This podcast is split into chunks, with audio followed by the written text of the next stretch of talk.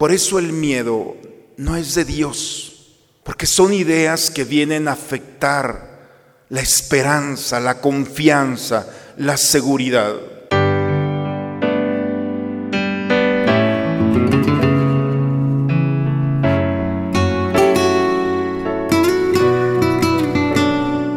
Bienvenidos a la Santa Misa. Las palabras que escucharemos no son para asustarnos, sino para animarnos a ser constantes en el camino de la fe, que no sea el miedo el que nos mueva a ser fieles a Dios, sino el amor. Velen y oren para que puedan presentarse sin temor ante el Hijo del Hombre. Aleluya.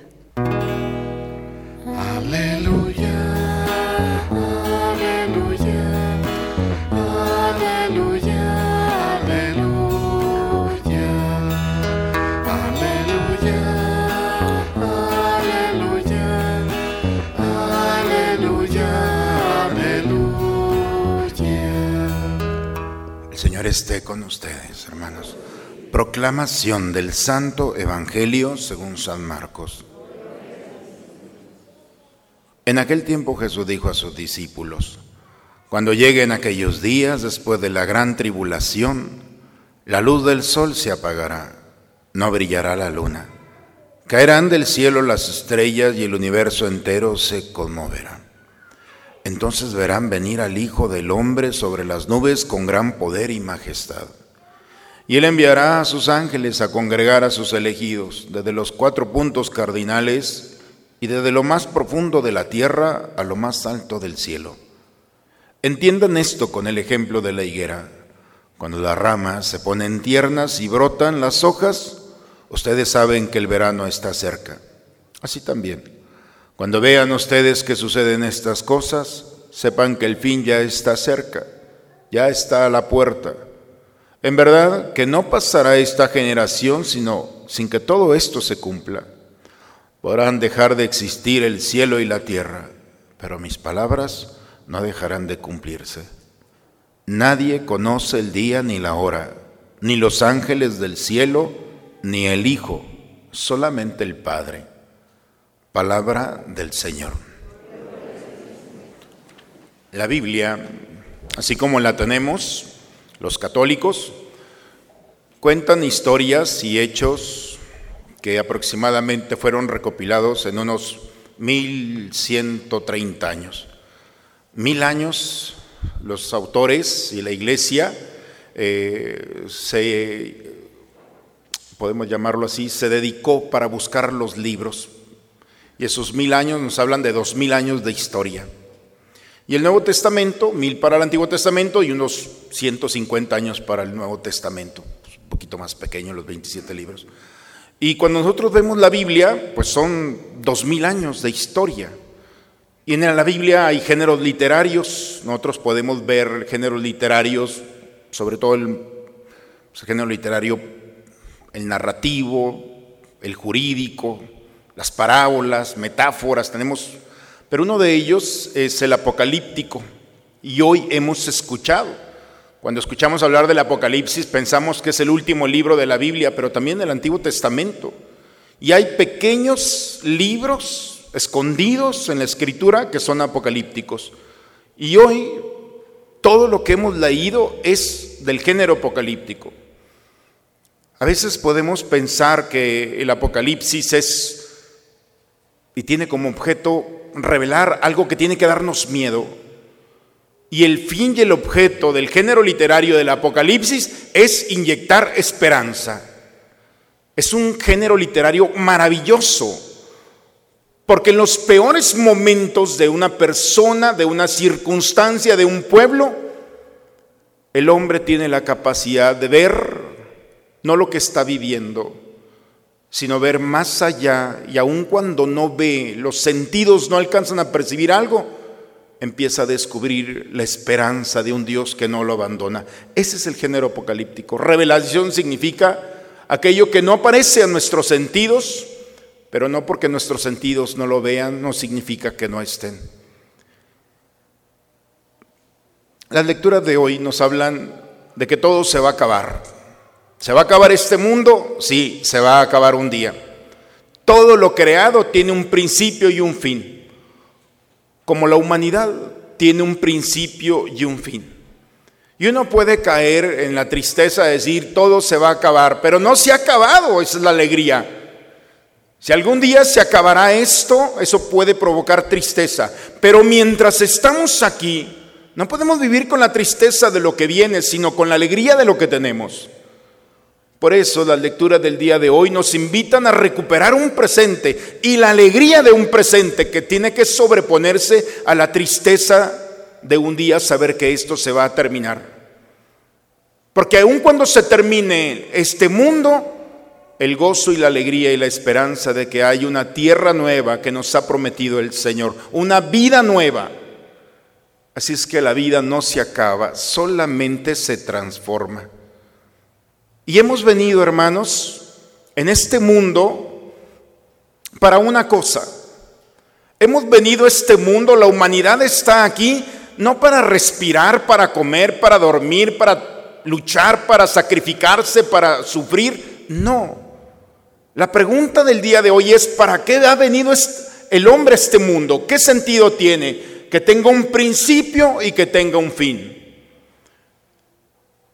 El hombre ha venido para alabar y bendecir a Dios. Esa es la misión. Eso es lo que la escritura nos recuerda. Alabar y bendecir la grandeza de Dios. Toda la creación alaba y bendice a Dios. Y el hombre está llamado a unirse a este canto, a este himno. Pero solos no podemos alabar y bendecir a Dios. Porque habrá momentos en nuestra vida en la que va a ser muy difícil alabar y bendecir a Dios. Porque vendrá el fracaso, la tristeza, la muerte de un ser querido, porque vendrá la enfermedad, porque vendrán momentos en esta vida en la que nos va a doler el alma, no el cuerpo, el alma. Y en esos momentos no podemos nosotros solos alabar y bendecir a Dios. Qué difícil es decirle a Dios, bendito y alabado seas, cuando hay una deuda impagable, cuando hay una enfermedad terminal, cuando hay un abandono. En esos momentos es muy complicado decirle a Dios, bendito y alabado seas. Pero, pero no estamos solos no están solas. La lectura de hoy hay una esperanza.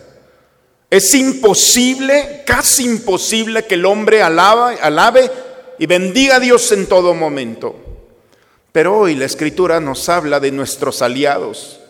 La primera lectura y el Evangelio el día de hoy nos hablan de quienes están en favor nuestro, quienes nos acompañan, quienes están diseñados para alabar y bendecir a Dios y para ayudarnos a nosotros en nuestro camino. Son los ángeles. Escucharon el día de hoy, desde el principio de la creación hasta el final de nuestros días, tenemos unos aliados, los ángeles. Son iguales a nosotros, bueno, casi iguales a nosotros. Dice el Salmo 8 que los hiciste poco inferior a los ángeles. Los ángeles son la criatura más perfecta y más cercana a Dios. Están entre Dios y nosotros, entre la creación. Los ángeles, como nosotros, tienen alma, tienen espíritu, tienen voluntad, son libres, son inteligentes, son personales. No hay ángeles iguales como nosotros. Cada uno es diferente son bellos, es la creación más bella, como no tiene cuerpo, entonces son bellos y tienen una luz que glorifican, iluminan y comparten la luz de Dios que alaban y bendicen.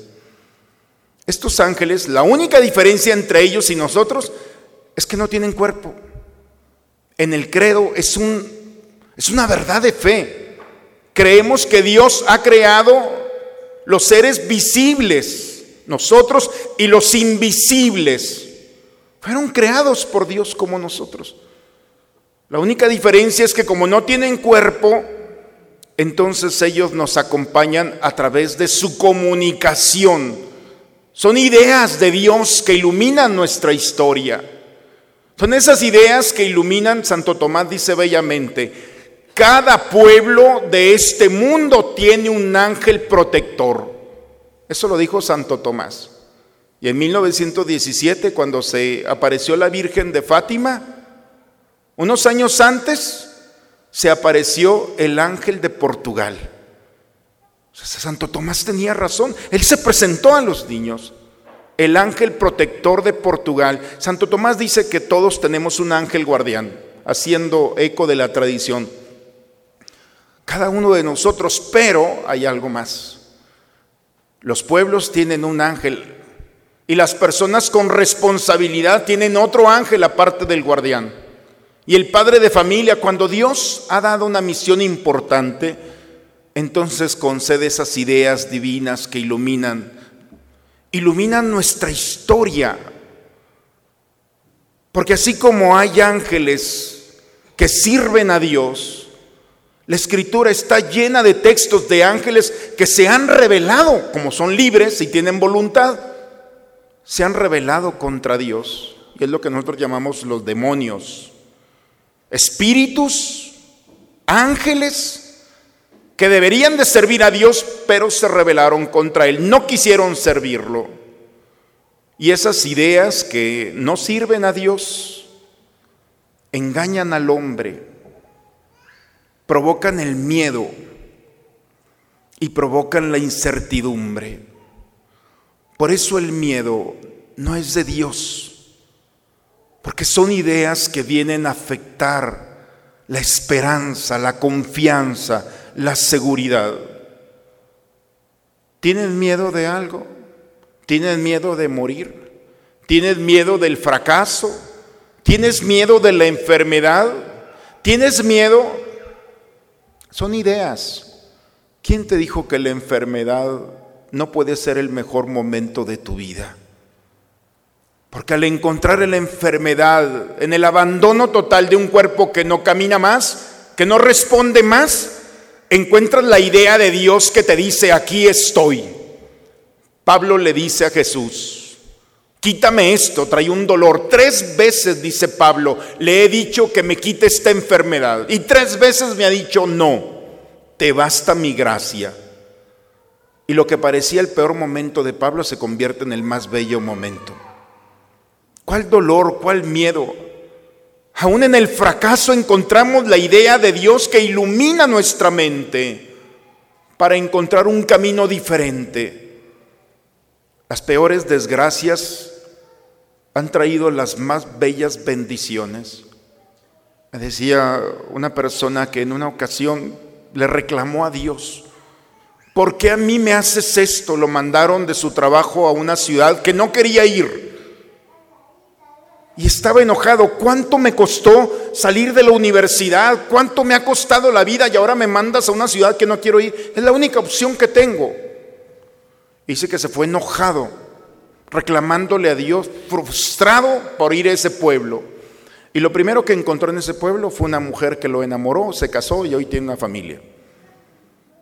A veces nuestras desgracias, nuestros enojos, nuestras frustraciones nos permite el Señor encontrar en esos terrenos la recompensa a nuestras ideas que vienen a contrarrestar lo que nosotros pensamos con una idea y una propuesta más maravillosa del Señor.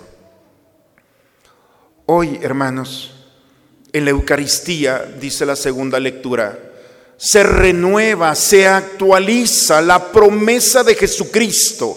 En cada sacramento Cristo está presente para recuperar nuestro pasado en Él, pero también para vivir nuestro futuro. Lo importante, no sabemos cuándo va a suceder el fin del mundo, ni los ángeles, dice el Evangelio el día de hoy, ni el mismo Hijo de hombre, del hombre, dice Jesús. Nadie sabe lo que va a pasar mañana. Nadie. Jesús lo ha dicho. Solamente el Padre. ¿Cuánto vas y pagas para que te den el futuro? ¿Cuántos gastos tienes para ir con un brujo? No estoy hablando de esta comunidad, pero en otras que he estado. Pero la curiosidad de qué va a pasar mañana. ¿No estás escuchando?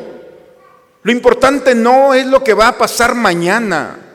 Nadie lo sabe, solamente el Padre. Jesús no reveló el futuro porque custodia nuestro presente. Suficiente tenemos con nuestro presente como para estar pensando en mañana.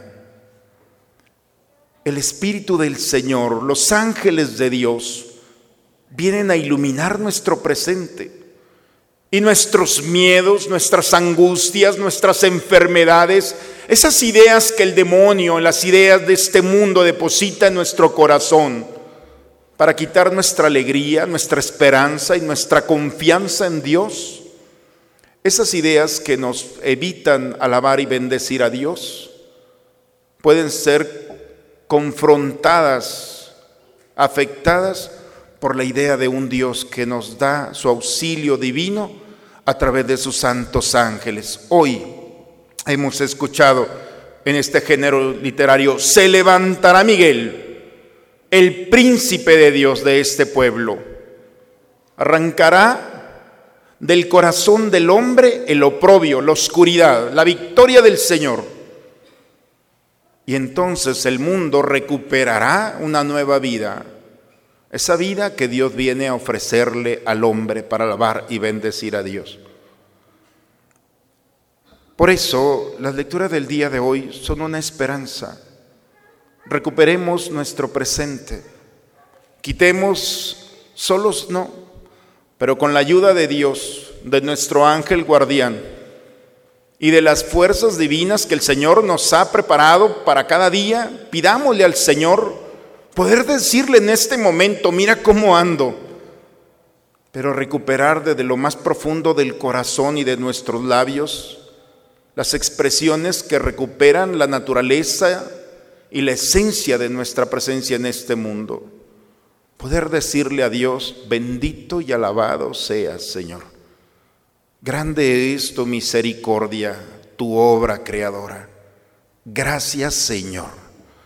Y cuando rompemos la tristeza y la queja y el reclamo, y la convertimos en alabanza para glorificar y bendecir a Dios, recuperamos nuestra naturaleza. No estamos aquí más que para alabar y bendecir y unir nuestra voz a toda la creación. Y cuando el hombre vive su naturaleza y cuando la creación vive su naturaleza, encuentra la armonía y la paz. Mientras no alabemos al Señor y reconozcamos su obra, no estamos viviendo nuestra naturaleza. Y todo acto que va en contra de la naturaleza provoca oscuridad, tristeza y muerte. Bien, creo que es suficiente por hoy, ¿no creen? Hay mucho de qué quejarnos y quizá hay mucho en el corazón. Pidámosle al Señor que estos ángeles que nos acompañan en nuestra vida puedan hoy iluminar nuestra mente y desde el dolor que alguno de ustedes puede estar aquí, desde el fracaso, desde la angustia, pidamos la idea de Dios para que nuevamente nuestros labios y nuestro corazón puedan decirle al Señor, alabado y bendecido, grande es tu nombre, Señor, por todo tiempo, en todo lugar. Alabemos al Señor y estoy seguro que esa alabanza recuperará nuestra armonía, nuestra paz, nuestra esperanza y el gozo para disfrutar del paso por este mundo. En el nombre del Padre, del Hijo y del Espíritu Santo. Padre, me pongo en tus manos. Haz de mí lo que quieras. Sea lo que sea, te doy las gracias. Estoy dispuesto a todo.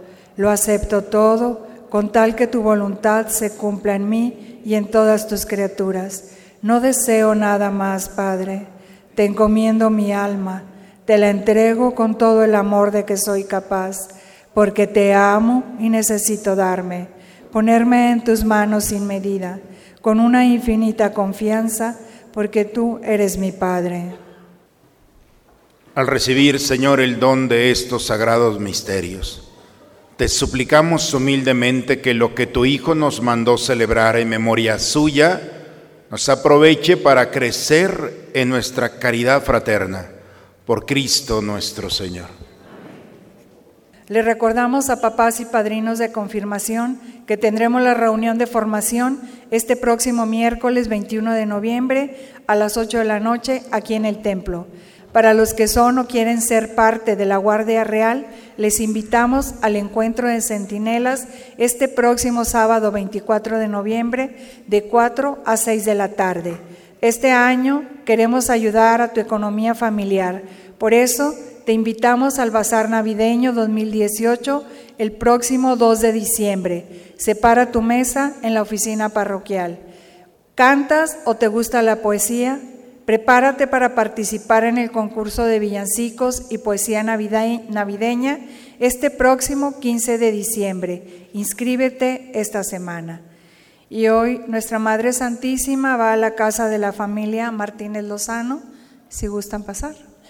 Vamos a acompañar a nuestra Madre Santísima diciendo juntos, Dios te salve María, llena eres de gracia, el Señor es contigo. Bendita eres entre todas las mujeres y bendito es el fruto de tu vientre Jesús.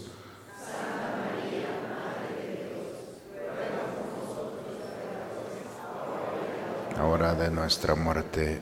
Amén. Gracias por recibirla. El Señor esté con ustedes, hermanos. La bendición de Dios Todopoderoso, Padre, Hijo y Espíritu Santo, descienda sobre ustedes, sobre sus familias y permanezca siempre. Hermanos, cuando Jesús nos enseñó el Padre nuestro, nos dijo, oren así, no nos dejes caer en tentación y líbranos del mal. Mucho cuidado, no hay que ser ingenuos. El enemigo niega su existencia, no existe, pero no podemos nosotros justificar tanto mal en este mundo, no somos tan malos. Las ideas del demonio crean división, muerte y todas estas cosas. Pidamos, yo no sé en qué momento en el siglo pasado dejamos de pedir la ayuda de los ángeles, no como hoy la recuperó el New Age, poniéndoles velas e invitándoles. Los ángeles no tienen nombre, ¿eh? solamente hay tres, Miguel, Gabriel y Rafael. Los demás no existen, no hay que ponerles nombre. Las ideas de Dios no se les pone a menos que Dios así los haya presentado. Las ideas de Dios son puras y como nosotros no lo necesitan. Por eso invocar los nombres hay que tener cuidado porque invitamos a otros ángeles que no son de Dios.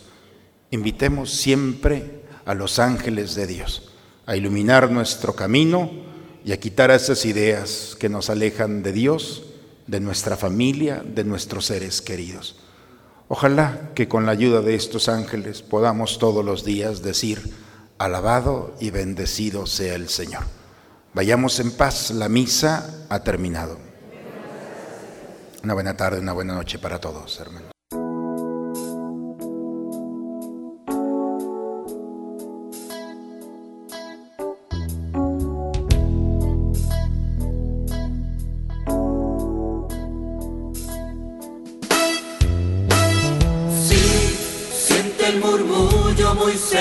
De ti, un ángel llegando para recibir todas tus oraciones y llevarlas al cielo.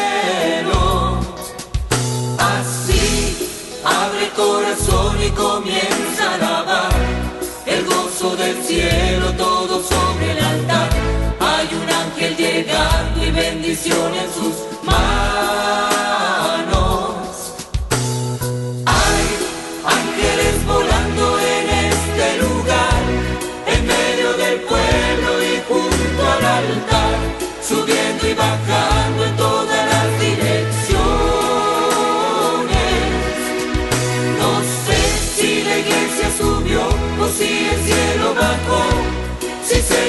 Llena de ángeles de Dios, porque el mismo Dios está aquí. Cuando los ángeles pasan, la iglesia se alegra, ella canta, ella llora, ella ríe y congrega, enfrenta al infierno, disipa el mal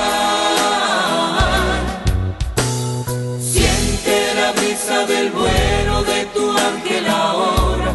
Confía hermano, pues esta es tu hora. La bendición llegó y te la vas a llevar.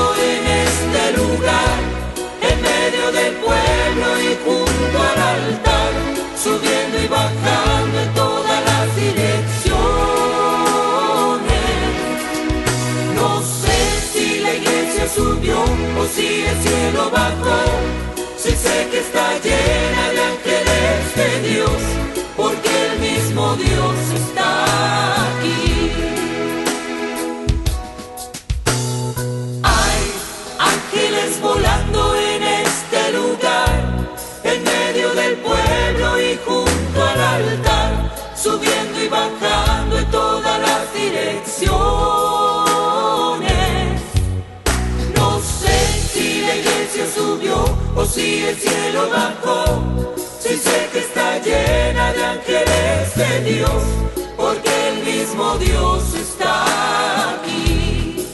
Una vez más, hay ángeles volando en este lugar, en medio del pueblo y junto al altar, subiendo y bajando.